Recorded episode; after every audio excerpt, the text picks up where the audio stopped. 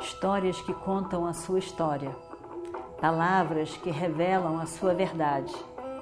Com você, o conhecimento milenar dos Vedas. Escute diariamente e recomende a um amigo.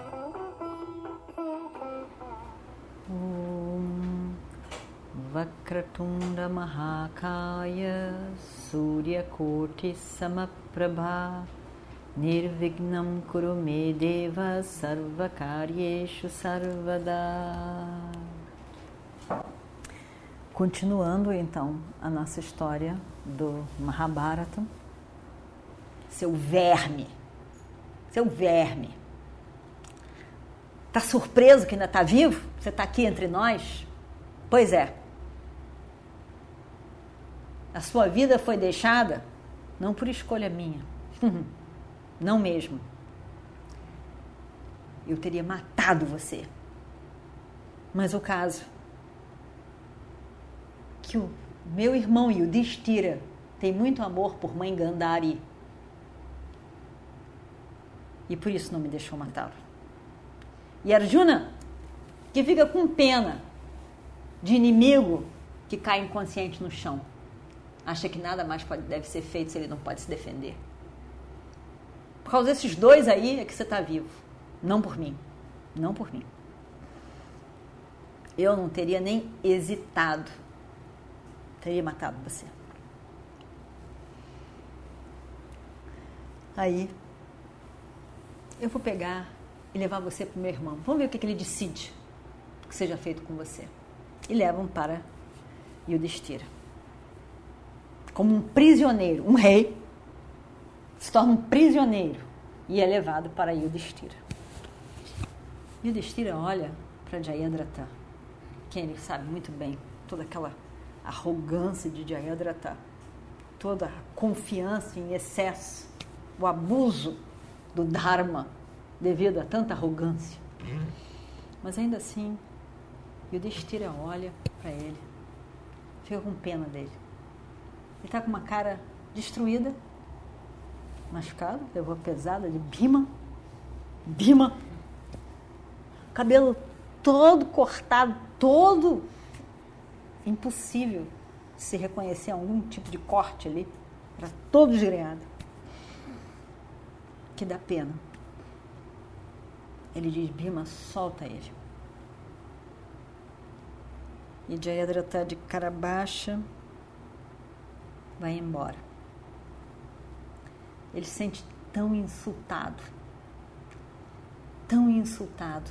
Ele não tem coragem de ir logo para o seu reino. Ali,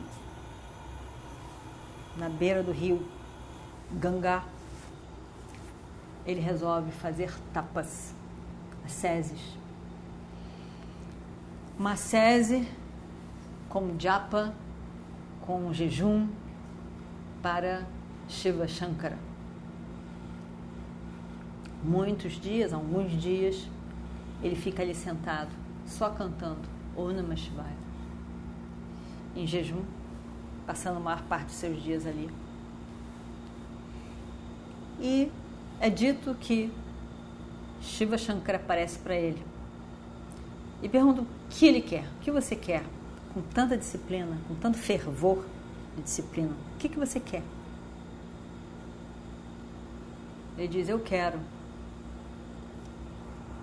Eu quero que na guerra eu possa derrotar os Pandavas.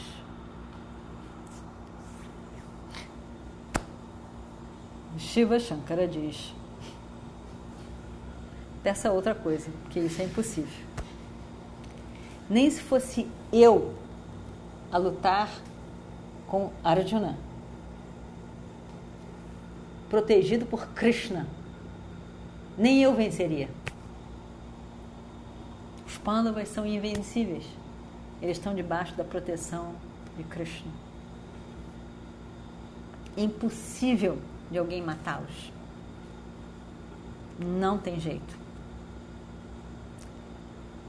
Porém, se você encontrar com os pândavas sem qualquer Pandava, sem Arjuna e Krishna. Porque o tempo todo Arjuna estava com Krishna. Né? Krishna era o charreteiro. Arjuna estava com ele o tempo todo. Se você encontrar os Pandavas sem Arjuna e Krishna, aí eu vou, eu posso dar você uma oportunidade de derrotá-los momentaneamente. Momentaneamente. Mas você pode ter uma, um embate com eles em que você vai vencer. Só isso eu posso fazer.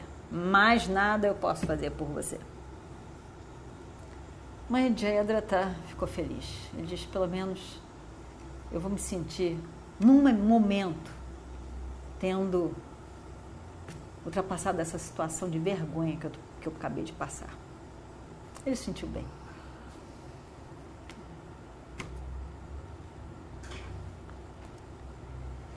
Depois de alguns dias desse acontecimento de Jayadratha, aparece um outro rishi ali, Markandeya.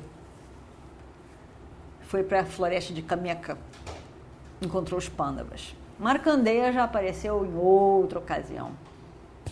Markandeya era aquele que gostava de contar histórias e contava muito bem histórias. Todo mundo gostava de sentar e ouvir a história.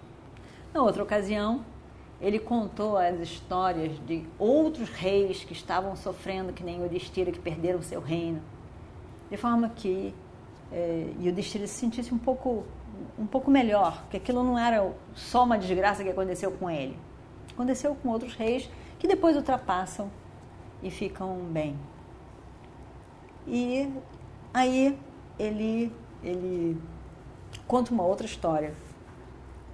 Conta a história uma, história de Savitri, que fazia parte de Ramayana, e que ela consegue, é, através da sua fala, com, com sabedoria no falar e na devoção, ela consegue dar a volta no Senhor Yama, Deus da morte, que vinha para pegá-la. E ela dá um jeito ali e Yama não pega ela. Então, é, ela, ele conta um pouco dessa história. E o Destira estava muito infeliz. Mas essas histórias sempre é um conforto, sempre distrai, sempre lembra outras coisas. E aí, ele ficou, Markandeya Rishi, ficou lá um tempo. Ele ficou lá um, um bom tempo, contando a história, e ali eh, de noite sempre fazia um satsanga. Aí na hora do satsang ele contava essas histórias, e o Distira estava muito feliz e diminuía um pouco essa sensação de Yudhishthira de olhar para baixo, para si mesmo. E com isso, o que aconteceu foi que esse último ano pareceu longo demais. E o Destira, não parecia que cada dia se arrastava tanto e o Destira, tão agitado que estava, e ele estava. Hum, não estava aguentando mais aquilo. A agitação era muita. Aí ele começa a pensar: falta pouco tempo. Falta pouco tempo. E Uradeia? Começa a pensar Uradeia de novo. E Uradeia? Como é, ele fez a promessa agora de que vai matar Arjuna. E começa tudo de novo de noite ele acorda no meio da noite com esse mesmo pensamento de Iradeia. Iradeia. E as palavras que Iradeia disse para Draupadi naquele dia do jogo de dados, ele também pensa. Ele fica mais impaciente ainda.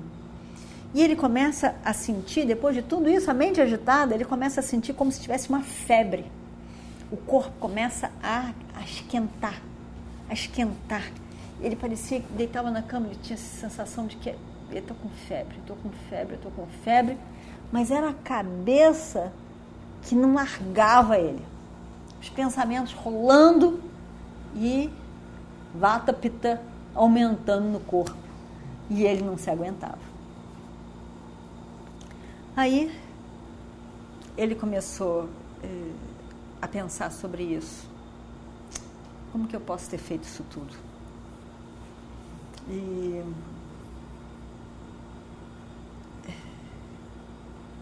quanto tempo eu pedi para eles terem paciência. Mas, na verdade, eu sou a causador desse sofrimento. Eu, eu é que eu é que não deixei eles fazerem nada. Se eles tivessem feito alguma coisa, realmente a gente não estaria nessa situação.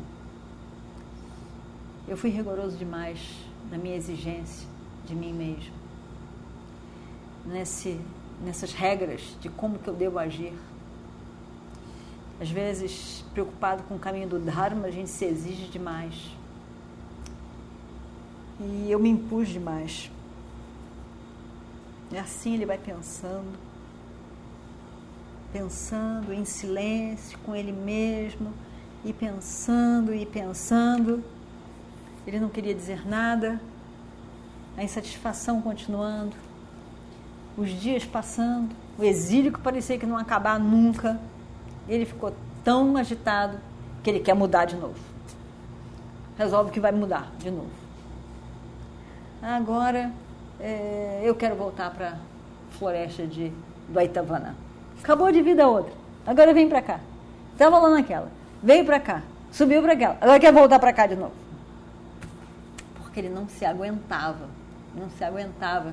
Tinha que mudar alguma coisa para ele se ocupar de novas coisas. Porque ficar quieto, a mente dele não permitia que ele ficasse quieto em silêncio. Ele que gostava tanto de silêncio, mas a mente não estava perturbando, não estava permitindo. E ele então resolve que vai para Dvaitavana de novo. E lá, em Dvaitavana, muitas coisas também acontecem. Num determinado dia, quando eles tinham chegado, ali aparece um Brahmana. O Brahmana vem pede ajuda a eles. Meu arani, aqueles gravetos, diariamente tem que ser usados para fazer o fogo, para fazer o ritual. Eu tenho que ter. Um veado passou com todos aqueles chifres e embolaram os meus aranis no chifre do veado. E ele levou embora. Agora eu não consigo pegar nem o veado, nem os aranis, nem não tenho outros. E como que eu vou fazer meu ritual? Por favor, me ajude, me ajude, me ajude. O que ele vai fazer? O Brahmana estava realmente desesperado. E eles saem para pegar o veado e salvar os aranis. Mas o caso é que incrivelmente, eles não conseguiram. Uma coisa simples dessa. Eles não conseguem. Não conseguiram pegar o veado, não conseguiram ver onde que estava, não conseguiram pegar, salvar o Arani, sentam ali sem saber o que, que, que deu. A gente já conseguiu resolver problemas tão mais sérios. Um, um, um problema não tão sério. Aparentemente tão fácil de resolver. E nós cinco estamos aqui não conseguimos resolver.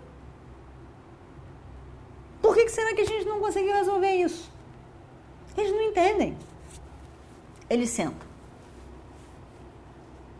Um pouco surpresos, um pouco chateados, um pouco confusos. E eles começam a pensar: por que, que será que aconteceu isso comigo? Cada um diz um negócio. E o Destira diz que a vida é assim mesmo. Tem uma desgraça, começa a palpitar a pular muitas outras ao mesmo tempo, uma atraída pela outra. Um diz que não. Isso é porque a gente tinha que ter acabado com Radeia na hora que ele disse aquelas palavras grosseiras para Draupadi. O outro diz não, porque eu devia de ter acabado com Chacuni quando ele propôs aquele jogo de dados com dados todos é, é, viciados. Começaram cada um a dizer que é porque a minha culpa é minha, porque eu não fiz, porque mas vira uma confusão, o fato que eles estão lá todos conversando. E aí, o que vai acontecer só na semana que vem. Om Shri Guru Bhyo Namaha Harihi Om Histórias que contam a sua história, palavras que revelam a sua verdade. Com você, o conhecimento milenar dos Vedas. Escute diariamente e recomende a um amigo.